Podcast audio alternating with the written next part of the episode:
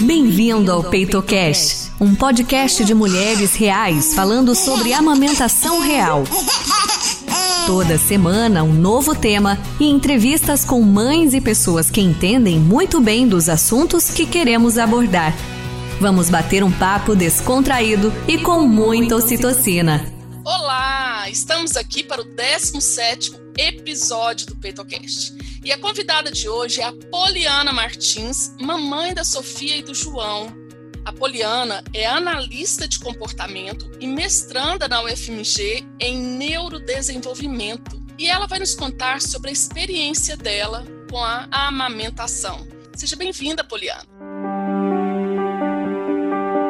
Obrigada pelo convite. Então, Virginia, é, eu tenho a Sofia, sou mãe da Sofia, que hoje tem 11 anos, e do João, que tem 3 anos de idade. E a experiência com a amamentação dos dois foi bem desafiadora, na verdade, assim. É, eu consegui amamentá-los por um tempo bom, não foi um tempo ruim, mas eu gostaria de ter amamentado principalmente a Sofia mais tempo.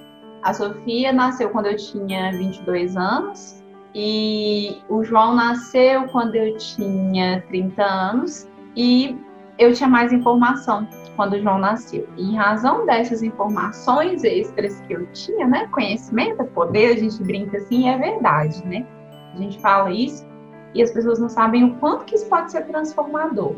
Então, realmente conhecer um pouquinho mais sobre a amamentação e sobre o que eu queria, né, para o desenvolvimento do João, foi o que fez eu conseguir amamentar ele por um ano e quatro meses. É, na minha experiência com a Sofia, eu amamentei só oito meses, né? Para mim é só porque eu sou frustrada, né? com isso.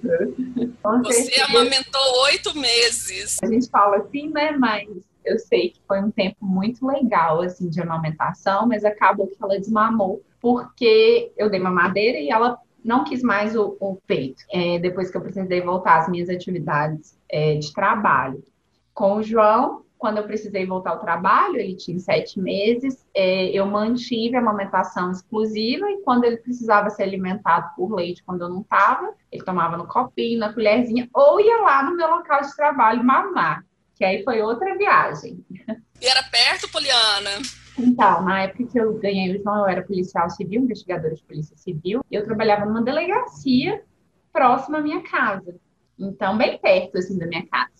Então, é, minha mãe ou meu marido, que se revezavam nos cuidados dele quando eu não estava, levavam ele para a delegacia para mamar. Ele ia lá, mamou na delegacia. Um ambiente bem masculino, né? Bem diferente. Mas não era possível ordenhar ali, sabe? Assim, é, as condições não eram nada favoráveis, assim, para ordenhar, enfim, para mandar o leite para ele. Também, como era pertinho, era mais fácil ele ir lá mamar. Ele ia e mamava. E todo mundo esperava ele mamar na sala do chefe ainda, porque era o único lugar. Isso que eu ia perguntar, se tinha um local, justamente por você ter falado do ambiente, né? Se tinha um local, é. se você se sentia tranquila. Eu confesso que não é confortável, né? A palavra confortável, assim, não me vem à cabeça, porque é um ambiente muito masculino, a gente fazia muitas prisões, drogas, então você imagina, né? Não é um ambiente para um bebezinho estar tá lá tranquilamente, mas ao mesmo tempo, a sala onde eu, eu amamentava ele era uma sala isolada, né? Tinha ar-condicionado, eu podia fechar a porta. E era uma intervenção, né? Naquele ambiente tão alienado da maternidade, não deixava de ser uma intervenção social ele lá mamar. Mostrar para as pessoas que tudo bem, tudo bem ele mamar ali naquele espaço. Então, eu quis preferir manter assim. Mas, assim, ambas as experiências, tanto com o João quanto com a Sofia, elas foram desafiadoras porque o João é autista, né? A Sofia é neurotípica, tem um desenvolvimento comum, embora ela, ela tenha altas habilidades, né? Ela é superdotada. E isso fez com que os dois partilhassem de uma característica de desenvolvimento que se chama transtorno do processamento sensorial. Vou explicar assim, de forma muito simples, até porque eu sou mãe. É, basicamente, eles percebem o mundo pelos sentidos diferentes das outras pessoas, né? Então, uma experiência que para todo mundo pode ser confortável, nem sempre é para uma pessoa que tem transtorno do processamento sensorial.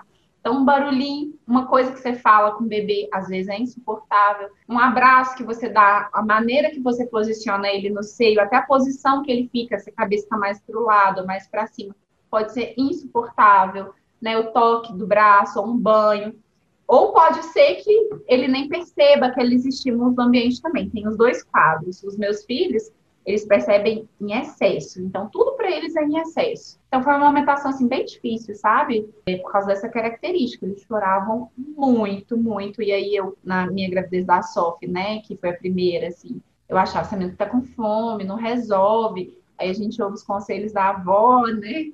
Dá uma madeira para dormir a noite toda aquela história. Dava uma madeira, não dormia a noite toda, ficava a noite inteira chorando, querendo peito.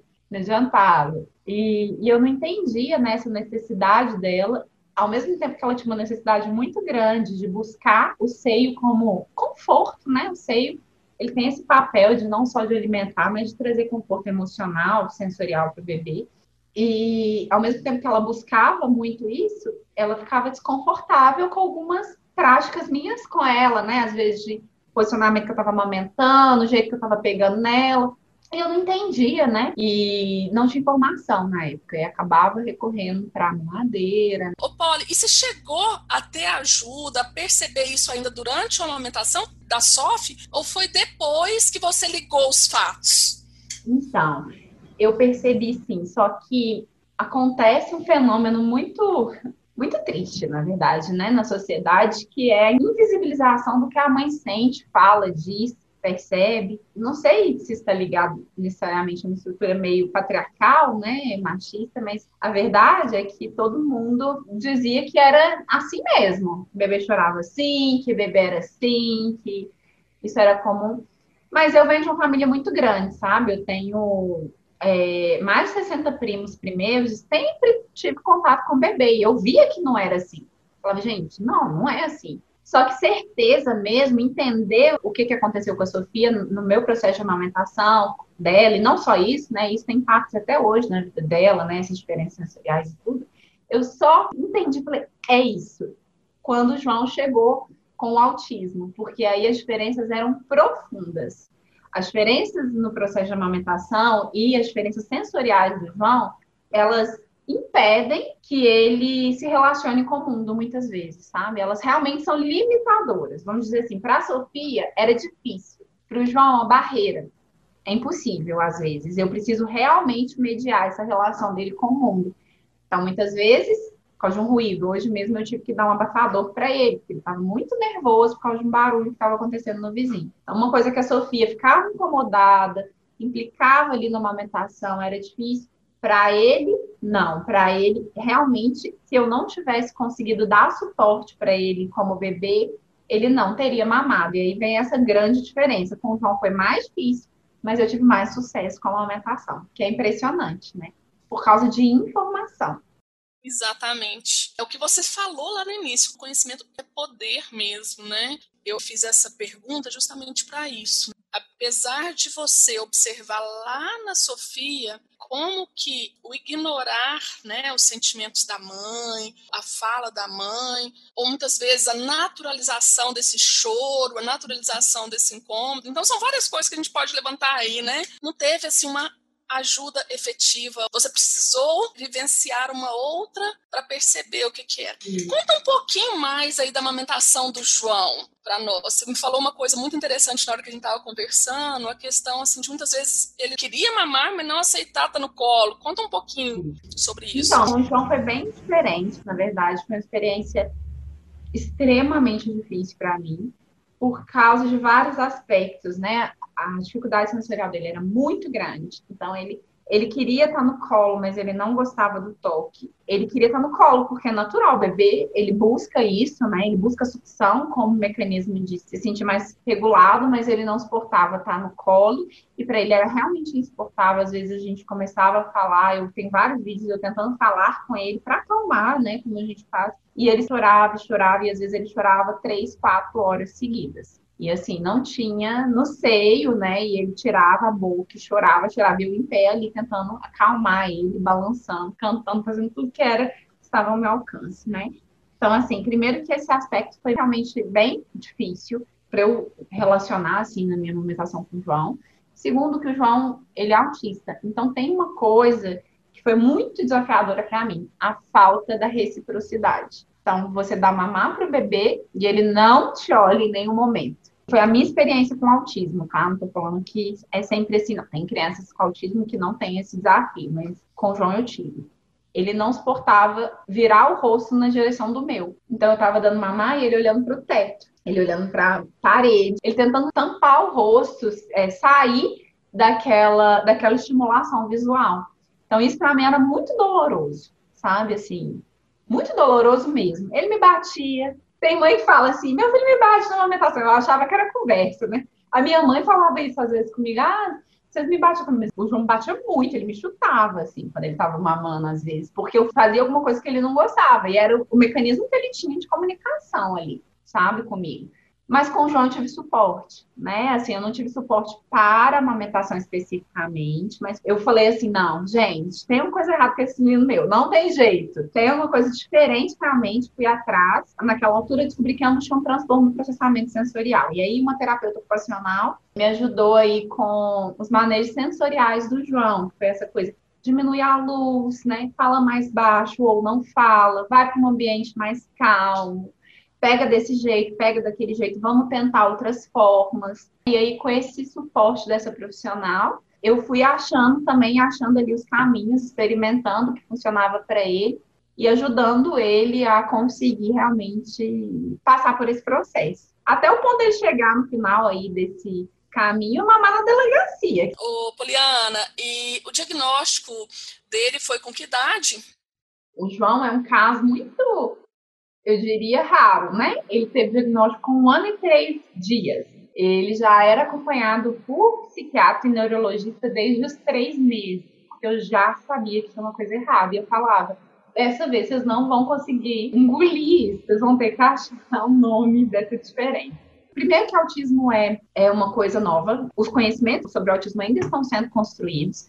Não se fala em autismo em bebês ainda, né, com zero, de 0 a 12 meses é muito raro, a gente vê relatos de casos assim. Então, os médicos, eles não estão acostumados a receber essa demanda. Mas, assim, como eu disse, cada caso é único e o meu caso com o João era uma criança muito diferente das demais. Por exemplo, o contato visual.